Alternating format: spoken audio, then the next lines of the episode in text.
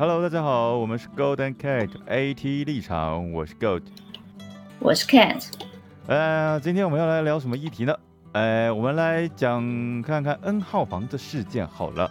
那在开始讲为什么要讲这个议题之前呢，先来简单的跟不知道的人介绍一下。来，以下介绍来自于维基百科。N 号房事件呢，又称博士房，呃，是指二零一八年下半年到二零二零年三月间发生在南韩的性剥削案件。作案人在加密即时通讯软体 Telegram 上建立多个聊天室，并且对女性进行性威胁得来的照片、影片来进行发布在聊天室中，甚至进行直播。然后受害者还被要求在身上刻字、吃屎啊、喝尿，甚至将虫子放入性器官，以及侵犯自己的年幼亲属等惨绝人寰的事件。而部分受害者还会在线下遭受到性侵。一些聊天室甚至会对性侵行为进行录影上传，甚至是直播，真是一件非常恐怖的事情。那今天关于 N 号房这个事件呢，当初是 Kate 那边提议要来讨论这个话题的。我来想想，Kate 为什么当初你会想讨论这个事件呢？其实 N 号房它会存在最最最最开始的时候，我是它是利用。小女生的无知，以及有些未成年的女性想要赚大钱这样子的说法，来吸引那些女生的。OK，他们一开始是通过这样子吸引这些女生，那是这个事件的起源。那 Kate，你当初是怎么会想要在最近讨论这个议题呢？是有什么点让你想到这件事情吗？还是第一件事情是因为 Netflix 上面这一部。揭露 N 号房这部影片，诶，这部纪录片刚好是排名第一名。哦第二个哦，所以第一个原因就是因为 Netflix 最近排名第一的那个影片，刚好就是在揭露 N 号房这件事情的纪录片，所以让你开始想到这件事情。那第二个是什么呢？第二个问题是我发现我身边有很多，无论是成年还是未成年的。他们一样都没有开始正式工作，可能都还是学生之类的，还没进入社会。嗯，对。但是已经开始有人会问他们说：“哎，你想不想要赚大钱啊？我这边有让你赚大钱的方式，这样子你就可以不用那么辛苦了。”在你身边也是会遇到有些现在未成年甚至涉世未深的一些朋友，有人对他们发出这种可以轻松赚大钱的工作这种讯息。会让你觉得跟 I N 号房的开头那种状态其实很像，很像啊，很像，没错，只是不知道后面的走向会变怎么样而已。但是通常你让人家听到说我这边有个轻松可以赚大钱的机会，有点防备心人都会觉得这件事情怪怪的嘛，对不对？是吧？嗯，因为都是男生对女生讲，好啊，那更所以更让人觉得这背后绝对是有蹊跷，绝对有什么不可告人的事情想对。哇，那还有还有什么原因吗？嗯，没有，就主要是这两个。啊，这两个。可是就是会有一些年轻的女生，或是不懂事的女生，就会觉得说，只是这样子就可以赚大钱的话，那我何乐而不为？啊，所以其实就是一种，也是说有点侥幸的心态，觉得可以轻松的赚钱，那为什么不做呢？的那种感觉。那这样子就很容易被这种看起来非常优厚的条件，但是背后不知道会发生什么事情的工作，我暂时先姑且称之为工作，会被这样子的工作给吸引，是这样子吗？这些涉世未深的小妹妹们，我这样讲应该可以吧？可以啊。好的，那所以说，因为这种关系，所以让你。对 N 号房这个议题，想要再拿出来跟大家讨论一下，让它再更引起社会大众注意力嘛？对，好，那对于 N 号房这件事情呢，它其实最一开始，我觉得它其实可能跟 Telegram 这个加密软体的讯息，它其实呃它的使用模式有一点像，因为它的。加密度或是它的每个聊天室的单纯的私密度其实还蛮高的，所以比较有办法让这些人来做这种见不得人的勾当吧，这也是一种关系，还是这只是台湾台湾台湾比较少人接触到 Telegram 这一个软体，大致上稍微介绍一下，首先它是可以一对一及多对多的一个，有点像是我们这边的。嗯，Instagram 的感觉，Instagram，它有嗯，嗯。好，继续。它会有一个，呃，我是说 Instagram 里面的聊天系统、讯息系统。私讯的感觉？嗯，，OK，它有一个，它有一个设置，嗯，就是如果说你传图片过去，特别是图片，对方在看到那已就也就是已读看到的时候，它会开始倒数十秒，十秒后那张图片会自动焚毁。哦，对，自动焚毁之后，你就没有办法再用任何方式来重新取得那张照片所以片。说他传过来照片的十秒内，你要可能要把它想办法下载或保存下来，不然那个照片就从此消失不见了。对，哇，那真的我是那很时候就是私密感。好，你继续。我是那时候就是利用了这样子的方式。一嗯开始的时候会问说：“哎，你想要赚钱吗？我这边有个赚钱的机会。”那女方就会问他说：“哎，什么样的赚钱机会？”那嗯我们刚刚已经有讲过，最大主谋就是博士嘛。博士哦他就会跟你说：“嗯，我这边有一些网拍的东西，但是我需要一个模特儿，你可以拍你的脸给我看吗？”嗯，哦在受害人拍了几张自拍之后，他就会说：“哎，我觉得你长得还不错，还蛮上相的，能不能尝试稍微性感一点呢？毕竟我这边也有一些是需要微露性感的衣服。哦在在受害人传了，嗯，可能露个乳沟或者是露个腿之类的照片之后，我是会开始怂恿受害人越拖越多，越露越多哦。然后再拿那些甚至是已经到裸露程度的照片，对他们后续进行威胁，是吧？是的，哦，那真的怎么说呢？这个感觉跟现在其实很多网络上的一些，嗯，该说是交友聊天吗的那种方式的某部分的人来说，好像有点像、啊、这些行为，但是又更、嗯。应该说是有点像，但是又更加的进一步的去做了更黑暗面的事情嘛。博士他之所以会被人家诟病，就是因为他拿到了这些照片之后，他不仅拿这些照片来威胁被害人拍出更大尺度的照片，嗯，就像 Goat 刚刚一开始讲的，除了在自己的私处放虫子之外，我有听过他要求受害女性用录影的方式，一支把笔一支一支放进自己的阴道里面，然后来看被害人能够承受几支笔，这种非常病态的经要求。甚至就是可能甚至某些 A 片的尺度都算是比较大的程度的那种行为就对了。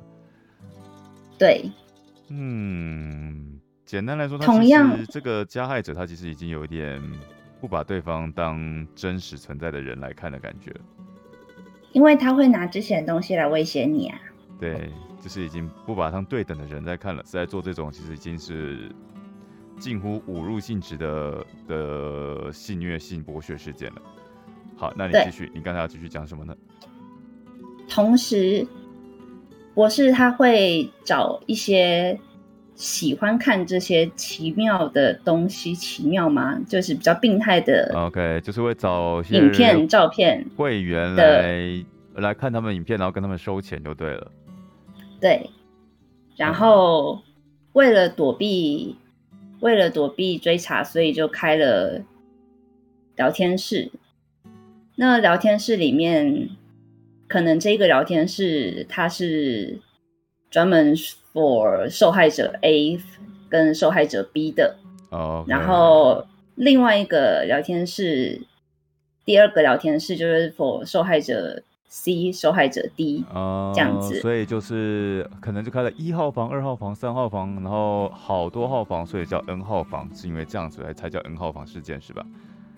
对，因为编号实在是太多了。编号房实在太多，那它还里面，我就我看到了它里面的付费会员，它还有把它分成付了不同会费的人，它有分成一二三三个等级。而且还有不同的会员福利就对了，而且甚至他会要求那些加入 N 号房的会员自己也要上传一些他们自己拥有的色情方面的影片，或是一些哦跟着加害，可能甚至一起霸凌或是威胁那些受害者，不然可能会被移出他们这些群组，是吧？对，所以很多人就会冲着说，既然我要加害的话，那就加害这个受害者好了。他们会试着去，嗯，人肉，用我们现在说法是人肉搜索出，搜他们，可以搜索出那些被害人的真实身份。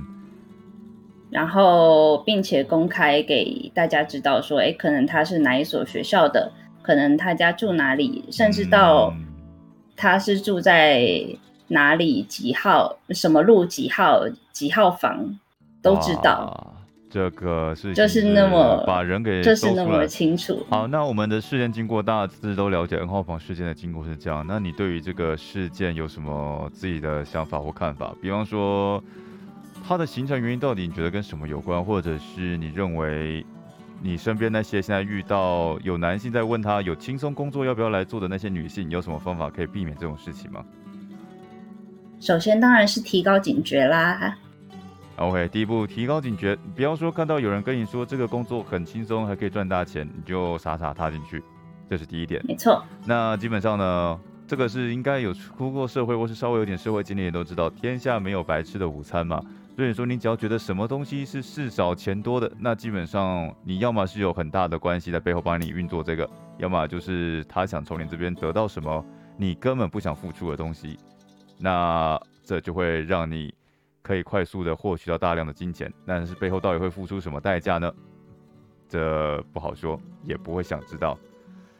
那你觉得 他们到底当初运作的时候，你其实一开始有听到说，他其实有点像是在学生，而且是年纪比较小的学生之间，有点像是用同才压力的方式让他们加入嘛，是吗？嗯，他们会要求说，你今可能到一定程度之后，他就要求说，你今天要再带一个人过来，跟你一起完成怎样怎样的拍摄，哦、o k 所以受害者就这样增加啦。那在我们调查过程中呢，其实有看到，其实目前已知道的受害者已经有多多达七八十人，甚至里面有接近十几位都是未成年女性，年纪最小才十一岁，还在读小学，这个非常的泯灭人性啊！这些人，那其实当初在做调查的时候，你刚才有讲到那个最大最大的那个主犯，哎，就是最大的那个范闲嘛，就是绰绰号叫博士的这个家伙，他一般他们有被找出来，他好像其实在一般的日常生活中，大家对他的印象就是觉得他只是个普通的学生，就是个怪人，没什么没什么社交，但是学习成绩也很优异。那他其实从外观来外观上来看，就跟普看不出来会发生这种。嗯，会看不出来发生这种事情。所以其实也是要跟大家说，就是也是要小心。某些人他其实虽然外表看起来很正常，但是他到底私下或在网络上到底做了什么事情呢？这个是很难直接可以做连接的。所以以貌取人这件事情，有时候虽然说是可以做一个基础的判断，但是有时候现在的人是很会伪装的，所以说你要怎么看穿别人的伪装，这是一件很困难的事情。所以最基本的就是做好自己，身上随时带着警戒心去面对所有日常的事情，尤其是从网络上来的讯息。你觉得嘞？嗯，这件事情之外，还有就是保护好自己的身体。没错，千万不要散布任何呃类似伪裸露，甚至一些有性暗示的照片、影片，应该是一个基础的防备的措施。但这也是只能从自己防止被变成受害者这个角度来看了。但是要怎么样制止这种加害者出现呢？基本上，觉得非常困难。因为基本上嗯关于性犯罪这件事情，从人类有历史甚至没有历史之前，性犯罪这件事情就一直在不断的发生。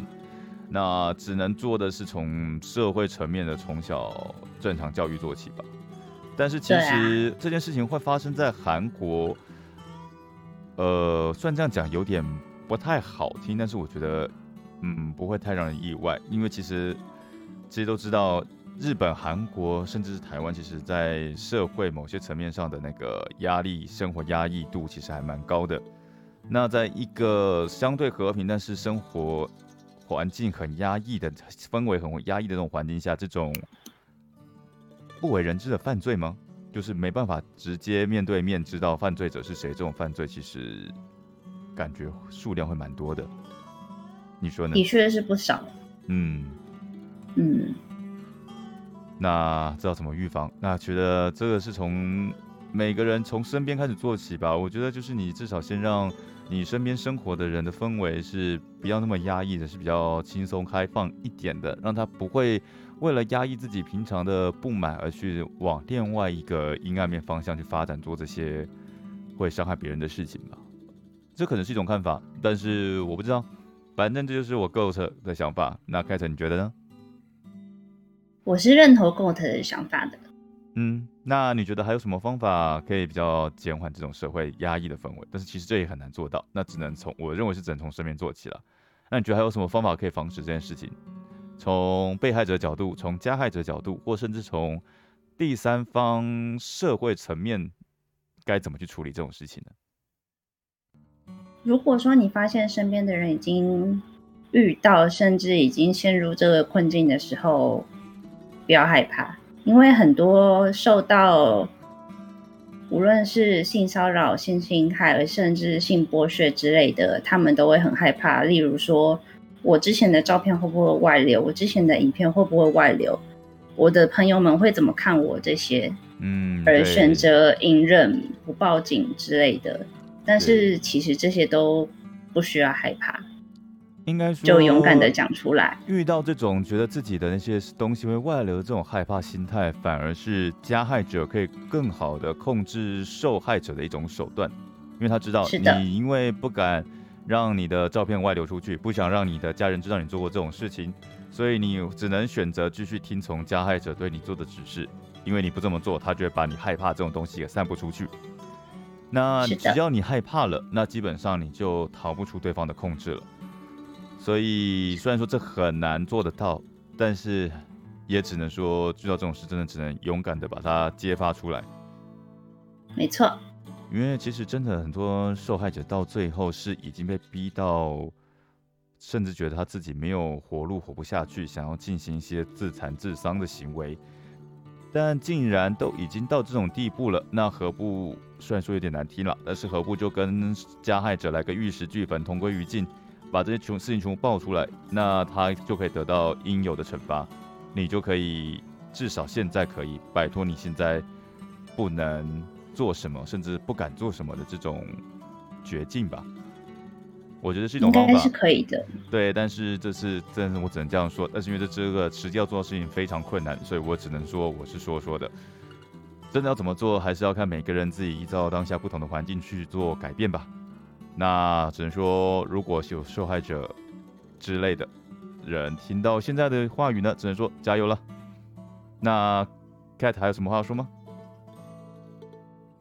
我觉得还有一个问题耶，嗯嗯，韩国那边我是不清楚，但是台湾这边好像没有办法替别人就是揭发的样子，一定要当事者自己向警方报警里面才可以，所以没办法，这方面的案件在台湾现在其实还是属于告诉乃论罪，没办法说被揭发之后就变成公诉罪的意思喽，对。这是我自己发现的，就是你自己在相关的法条研究之后，发现其实没办法说这种事情，只要有人去举发揭露，警察就可以直接主动介入抓人，是没办法的。没办法，一定要当事人出面。了解，所以说啊，你其实也做了不少法律方面的功课，那这件事情就会对受害者来说，就是一件非常困难的事情。就是你不想让别人知道这件事情，但是你要让加害者受到处罚的话，你就必须跳出来把这件事情主动揭开，才有办法对他进行法律层面的处罚。那这其实对受害者来说是第二次甚至是第三次的伤害。那这方面的法律，以台湾现行的法规来讲，真的不是这么容易能解决的事情呢。嗯，说了这么多沉重的话题，我觉得我们今天初步的讨论到了 N 号房事件，还有关于 N 号房事件 Goat 我跟 Cat 我们两方面的看法。那稍微分享一下，其实并没有什么定论，主要是要让大家可以再次的想起这件事情，来阻止网络上这些任何的，比方说性犯罪，甚至是一些其他层面的犯罪。那我们今天的讨论就先到这里，OK 吗，Cat？OK。OK，那我们是 Goat and Cat AT 立场，我们就下次的讨论影片再见喽，拜拜，拜拜。